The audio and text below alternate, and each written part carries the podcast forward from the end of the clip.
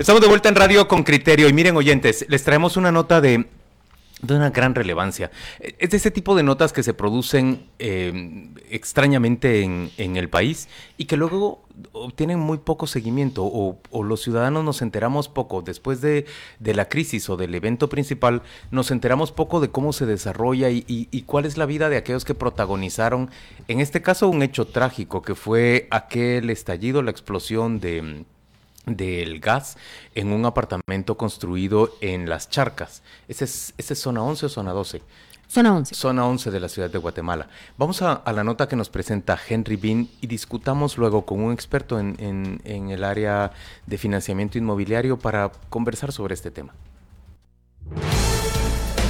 El informe de Henry Bean, reportero con criterio.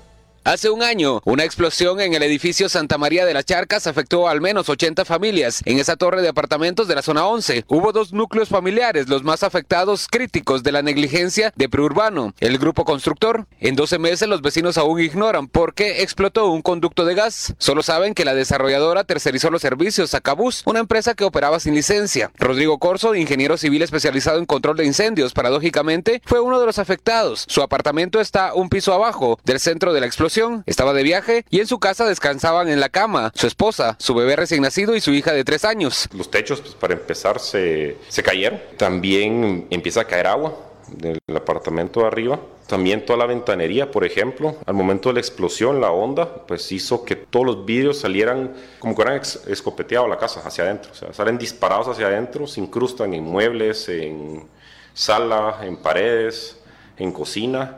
Eh, yo te digo, sería muy diferente la historia si, si mi familia hubiera estado en ese momento, en lugar, en lugar de estar acostado, hubiera estado en la sala, o no los encuentro, o los encuentro desfigurados, ¿verdad? Sus hijos sufrieron daños en los oídos y su esposa no pudo amamantar más al bebé a raíz del shock. Corso fue vecino de Santa María de las Charcas desde 2015 y su preparación despertó dudas sobre la infraestructura. Tres años antes de la explosión, encendió las alarmas. Pido un control de los extintores, un plan de mantenimiento preventivo de extintores. Les pido también, por escrito está, todo el tema de manejo y prevención de la distribución de gas. Nunca tuve los planos de gas, pasé años pidiendo planos de gas. Mi duda siempre fue cómo le daban ellos el mantenimiento a la distribución de gas, estando desde la terraza del gas hasta los apartamentos, cómo identificaban ellos que las instalaciones estuvieran bien. En 2016, Corso fue reconocido por la Alcaldía Auxiliar de la Zona 11 como vecino destacado por su servicio a la comunidad. Incluso hay un volante que es público, que el cual yo genero y le transmito a los vecinos,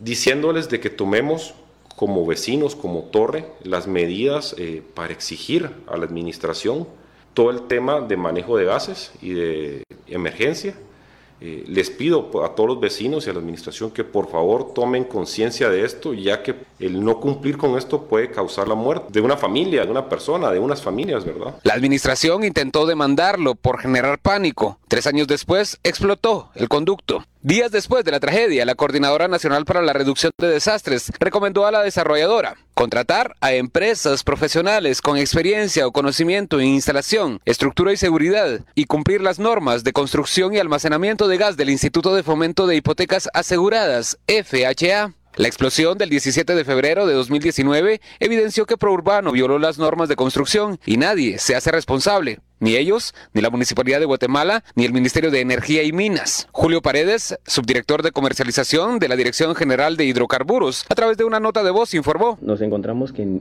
la empresa Cabus no contaba con una licencia para poder instalar ni operar el depósito de almacenamiento. De esa cuenta se realizó el proceso administrativo correspondiente el cual eh, incurría en sanción por instalar y operar. El monto ascendió de la multa a 35 mil quetzales. Al día de hoy, dicha empresa Cabus cuenta con licencia para, para operar dicho depósito, dado que le solicitó que regulara sus acciones y sus instalaciones para poder almacenar y operar dicho depósito. Acciones suscitadas después de ese evento fue que realizamos una denuncia al MP. Con criterio solicitó durante un mes información al Ministerio Público, pero Julia Barreda, encargada de comunicación, respondió que no informarán del proceso, pues solo compete a los afectados enterarse. Se refiere al caso que se sigue por la muerte de la doctora María José Carrillo y su bebé, quienes fallecieron 10 días después del incidente. Rodrigo Corso, el vecino afectado, tampoco obtiene respuestas del MP. Pues compete también hacerle un llamado al Ministerio Público de cómo, cómo va esa investigación, ¿verdad? Eh, ¿Y cómo va la investigación? ¿Qué resultados te han dado? Mira, eh, a la fecha, te cuento, eh, pues nosotros tuvimos eh, primer fiscal auxiliar, nosotros a los meses, dos meses aproximadamente, relevan el caso a un segundo fiscal auxiliar. Después de ese segundo fiscal, acontece el cambio a un tercer fiscal auxiliar. Estamos hablando que en siete meses ya llevábamos tres fiscales auxiliares. Eh, la tercer fiscal auxiliar nos informan que va a estar de permiso en octubre. después el permiso se extiende desde octubre del 2019 Después nos informan que está de vacaciones. Después nos informan que la fiscal la han cambiado. Y ahorita en enero que regrese de vacaciones me dicen no, ella no es su fiscal auxiliar o hay una cuarta fiscal auxiliar. A ciegas y confiados en la buena fe de los desarrolladores, así se construye la vivienda en Guatemala. Esa fue la respuesta de José Miguel Benítez, director de comunicación de la municipalidad. Si un edificio viene y sus cálculos estructurales son malos o son buenos, nosotros no tenemos competencia para decir si está o de evaluar los planos estructurales de un edificio. Entonces, si el edificio está mal en su diseño, como tal, es competencia del profesional, quien de, a través de una de declaraciones juradas, que es lo que hace a través de la entrega de planos, ellos eh, pues reconocen eh, la responsabilidad de lo mismo. La desarrolladora Urbano mintió, pues instaló conductos de gas sin reportarlos, dijo la municipalidad. Carla Prado, gerente de la desarrolladora, a través de una nota de voz se limitó a decir. Toda la información que se dispone relacionada con este caso forma parte de un expediente que está en manos de dos fiscalías en el Ministerio Público. Sin embargo, queremos hacer constar que todos nuestros proyectos pasan por el proceso de aprobación para la obtención de nuestra licencia de construcción en el Ministerio de Ambiente, en el Ministerio de Salud, con Red en Pagua y finalmente la Municipalidad de Guatemala. La explosión descubrió más deficiencias, cuenta el vecino. Yo no me esperara que las tuberías de mi apartamento estuvieran acuñadas con sacos de basura. También, por ejemplo, las abrazaderas eh, son los que sostienen las tuberías, son alambre de amarre pues yo saco mis conclusiones de que un alambre amarre es más barato que colocar un sistema de soportería para tuberías. En 2017, Santa María de las Charcas recibió el galardón de oro de FHA, el cual fue recibido por Ralph De Santis, gerente general de ProUrbano. Para este 2020, la Municipalidad de Guatemala ha emitido 40 licencias para nuevos proyectos inmobiliarios. Viro, Pórtico, Morea y Torre Baea son desarrollados por ProUrbano. Henry Bean, Radio con Criterio. Muy bien, ahí tenemos la, información de Henry Bean. La sensación que a mí me queda después de escuchar esta nota de Henry es que no hay justicia para, para las víctimas del caso de Santa María Las Charcas, o que esta justicia se hace tan lenta, tortuosa y, y bueno, es fallida realmente. Miren, tenemos a Edith Bush, expresidente del fondo, eh, del FHA, del Fondo hipotecario, ¿cómo debo decir? Eh, Edi, corregime, por favor. Fondo de hipotecas aseguradas. Fondo de hipotecas aseguradas, FHA. Bienvenido, Edi, gracias por acompañarnos hoy en Radio con Criterio. Buenos días, Juan Luis, Claudia y Pedro. Muchas gracias. La primera pregunta que le quiero plantear es, eh, ¿de veras estamos así eh, a la a la buena de las desarrolladoras. Lo que entiendo que dice la municipalidad y el Ministerio de Energía y Minas es lo siguiente, entregaron unos planos pero ya dentro del proyecto desarrollaron una instalación de gas sin la supervisión debida. ¿Cómo, ¿Cómo, puede uno garantizarse de que todas las construcciones que uno ve, y sobre todo si uno va a comprar una vivienda en un edificio, responden a todos los protocolos que garanticen mi seguridad? Pues, mira, em, es importante darnos cuenta, ¿se recuerdan aquella película Backdraft? De Ron Howard, donde habían investigadores que, que determinaron de dónde salían los eh, incendios. Nosotros en Guatemala no tenemos realmente esa competencia. Eh, y tal vez esa es una de las razones que este caso no avanza en el Ministerio Público, porque no realmente tienen claro qué fue lo que causó eh, esta explosión. Si ustedes buscan en, en Google eh, home gas explosion y le agregan cualquier ciudad de Estados Unidos, van a encontrar que, suceden. Son raras, pero suceden y en la mayoría de los casos son accidentes provocados por el usuario. la responsabilidad de, la empresa que lleva el gas hasta el hogar termina en el momento donde se conecta al hogar. No, eh, este es un caso, a mí me parece, aunque trágico, eh, de encontrar no quién lo debe, sino quién lo paga, ¿verdad? Y la gente trata de buscar un culpable que pueda dirigir su enojo eh, y en este caso eh, le está cayendo a esta empresa que invirtió, les, yo les puedo decir, lo más barato en vivienda eh, para el costo de la vivienda es poner enchufes 220 para la estufa, la lavadora, la secadora y el calentador de agua. Pero se cuesta una cifra considerablemente extra poder llevarle gas central a esa vivienda y eso es una gran cosa porque el, el uso del gas y, y, los eh, eh, electrodomésticos que ahora usarían ese gas son 50% más eficientes. Entiendo su explicación, ingeniero, pero eh, solo quiero plantear la siguiente corrección. Dice usted la gente quiere encontrar quién paga la factura, pero aquí no se trata de la gente. El Ministerio de Energía y Minas dice contrataron a una empresa que operaba en la ilegalidad. Por operar en la ilegalidad no está garantizado que respete todos los protocolos que garanticen la seguridad de los condómines. Eso es el Ministerio de Energía y Minas. La Municipalidad de Guatemala dice, aquí presentaron unos planos en donde dicen que van a construir de una forma, pero luego desarrollaron una infraestructura para la instalación de ese gas. Y tercero, la Conred llega a unas conclusiones que parecen lapidarias. También aquí no es la gente que está responsabilizando a la desarrolladora.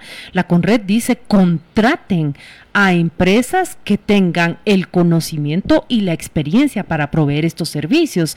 Entonces, no se trata de que las víctimas estén buscando quién paga la factura. Las instituciones con las que cuenta el Estado han dicho lo que hicieron, lo hicieron muy mal a pesar de esas buenas intenciones que usted está citando. tener la licencia o no y hacerlo mal son dos cosas separadas. Pues. Usar los mejores estándares internacionales para realizar una instalación, aunque no tengas la licencia, que no sabíamos que existía una licencia para poder hacer instalaciones de gas central en un edificio, y un gas que quedó funcionando bien para todos los condóminos por cuatro años, eh, y que hoy los mismos condóminos están pidiendo al MP que se los reconecte porque le subieron las cuentas de electricidad. Eh, son dos cosas separadas, pues. Eh. Eddie, ¿qué, ¿qué, qué, pasó ahí? Es decir, yo entiendo que, que la construcción de gas llega a la responsabilidad hasta donde llega, conecta con el edificio, que, que el gas es mucho más eficiente y barato y que, y que muchos errores son de usuarios que al no estar acostumbrados a, a manejarlo, pues, en fin, pueden cometer... yo, tengo un empleado que perdió dos hijos hace como 10 años con un estallido de, de un tambo de 25 libras de gas en, en su hogar. Sí, hay, hay personas que no están acostumbradas a esto y no, y no lo saben hacer. En Europa es todo lo contrario, 90% es con gas y el resto 10% es electricidad y yo tampoco he oído de grandes accidentes, pero hay una idea aproximada de qué pasó ahí porque lo que sí es triste es que un año después no haya una, una, una mínima certeza, sea culpa de quien sea, no sé si es de alguien tampoco, pero al menos estén los hechos suficientemente definidos. E-, ¿Existe claridad? eso es lo que yo, lo que a mí me deja la duda, que no tenemos una investigación como el de aquella película donde alguien realmente se meta eh, eh, a, hacer ese nivel de investigación y si hubiera certeza, yo creo que estarían siendo procesados los culpables. Lo que creo es que no tenemos en el Ministerio Público o en una fiscalía de incendios, que, investigue crímenes por incendio, la competencia para realmente sentarnos a ver, ¿fue un, un, problema de instalación eh, o fue un problema de, del usuario? Eh, entonces, ¿cómo determinamos eso? Y rápido se salta a la conclusión de que la culpa lo tiene uno u otro eh, y, y, y, no tenemos, ¿qué te puedo decir? Crees vos que tenemos la capacidad de, hacer esa investigación? Si, hubiera evidencia contundente, yo creo que estaría el Ministerio Público no tiene por qué proteger a esta empresa. Yo, yo estoy, yo estoy, lo que tú estás diciendo no tiene que escapar al análisis, porque aquí hubo una defraudación en un banco y cuando la denuncia se puso en el Ministerio Público nos contaron la incapacidad que había de peritaje en el Ministerio Público para comprender cómo se había manipulado tecnológicamente una parte del cajero, porque obviamente que es que lo manipularon, lo manipularon, pero, pero como tú tienes que redactar una acusación, no hay capacidad de hacerlo, porque no hay gente cualificada. No sé si, si eso también puede ser un problema agregado a esto, que no haya capacidad. pero, pero yo les pido que sean un poco empáticos con, con la familia que sufre esta tragedia. Y, piensen, digamos, no solo en el desarrollador y que pobrecito, sino piensen en la familia. Esa familia que, que, es la víctima real. ¿Cómo es posible que el Ministerio Público, un año después, si bien no tiene la capacidad, como dice Eddie, no haya desarrollado las acciones pertinentes para contratar el expertise de peritos que puedan llegar a hacerle la investigación. ¿Que lo traigan de otro país? O, seguramente aquí también hay, Eddie. Es muy probable que aquí hay expertos que o, que lo, o que lo traigan de México, en donde esto ocurre con gran frecuencia, ¿verdad? Y, y que lo hagan con, un, con cierta agilidad. La, la respuesta realmente para las víctimas tiene que ser ofrecida de una manera ágil. Y yo comparto con vos que es bien probable que una vez que se haga una investigación científica independiente y garantizada que no pueda ser influida por ninguna de las partes, em, se termine concluyendo que los responsables son A, B, C y D. Y yo voy a decir responsables más que culpables, porque en términos reales nadie hubiera querido que esto se produjera. Esto es un, un, incidente. Seguro que nadie quería que esto ocurriera, pero necesitamos los, los consumidores, los ciudadanos, las personas, garantías de que estas cosas no van a volver a pasar. Ahora, como alguien que, que, que, sabes que mi pasión es tratar de llevarle vivienda de precio más asequible a Guatemala, esto nos puso para atrás años, porque ya eh, yo sí compraría, te puedo decir, una vivienda, aunque sea humilde, si tuviera gas central. El, el beneficio es un ahorro como de 300 quetzales al mes para una familia al usar electrodomésticos eh, eléctricos en vez de, de gas. Y, y, es una cosa que eh, francamente eh, trágico para la familia que perdió vida, eh, pero también para la industria de la vivienda en general. Y ¿Y, vos pensás, vos crees que esas restricciones que vemos en muchos edificios en Guatemala, que te prohíben utilizar gas y que te obligan a utilizar em, estufas eléctricas, crees que esas restricciones son, son innecesarias? ¿Crees que puede desarrollarse de manera apropiada la, eh, la instalación de gas eh, segura para todas las personas? Sí, lo que pasa es que eh, depende de, instituciones que realmente puedan regular el uso de, de manera correcta. Lo, lo, que estoy de acuerdo que no deberíamos permitir es que la gente empiece a subir eh, tambos de 25 galones a todos los edificios de apartamentos, aunque en algunos se tiene eh, y se, se, le da un espacio al aire libre, no adentro del apartamento, para que eh, donde pueda respirar en unas como, como esas bóvedas que llegan hasta el techo, ¿verdad? Em, pero eh, solo pensar que, que, te subís a un, a un elevador en, en la ciudad de Nueva York y tiene un sello de los últimos seis meses y con la firma de un ser humano que entró a, a, a revisar ese elevador, todo lo que tiene que rodear eh, la vida urbana y, ese tipo de regulación que tienen los países eh, desarrollados y que nosotros no tenemos y que nos falta mucho. Ahora, eso no hace que, las cosas no funcionen, porque no estamos teniendo accidentes de elevador en Guatemala simplemente porque la municipalidad no tiene un, departamento de, investigación de, elevadores. Pero, eh, pero es algo que, que debemos eh, eh, eh, en el tema del gas, por lo menos, yo sí quisiera que, que, ya quiten las prohibiciones y que regrese. Esto es una cosa, una movida muy buena. ingeniero, yo considero que usted justamente dio en el, en, el clavo con lo que acaba de decir. Eh, uno se sube en ascensores, uno está en, eh, digamos, si uno está en un edificio donde hay una instalación de gas, uno puede ver, sin que uno lo esté solicitando, cuándo fue la última supervisión yo supongo que esta tragedia, bueno, no, todo lo contrario, considero que esta tragedia debiera servir para establecer todos esos controles que garanticen la, la, seguridad de la vida en, en, una zona tan urbana como se está convirtiendo la, la capital de Guatemala. Bueno, que ya es urbana, pero que está desarrollando tantos proyectos de vivienda vertical. Yo tengo en mi pantalla la carta que escribió ese, ese vecino que, que escuchamos en el reporte de Henry Bean.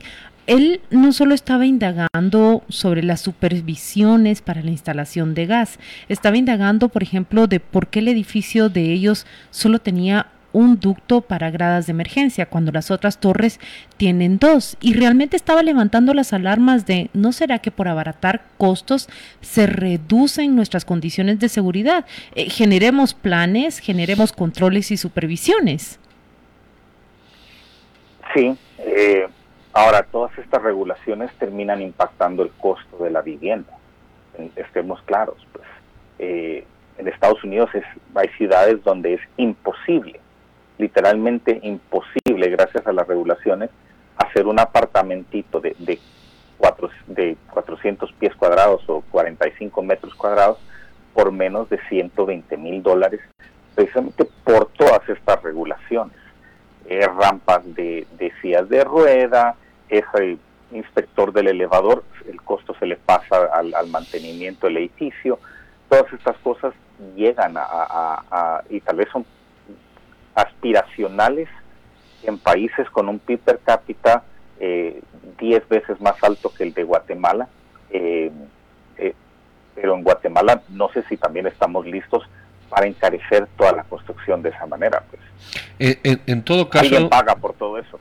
Tanto en Estados Unidos como en Europa, el gas central es clave y, y así funciona en todos los sitios. Yo no conozco, siempre hay accidente, pero, pero census contrario, ¿le hemos dedicado el mismo tiempo e intensidad a los accidentes por descargas eléctricas o por, o por fuego que se genera por malas conexiones eléctricas como le estamos dedicando a este del gas?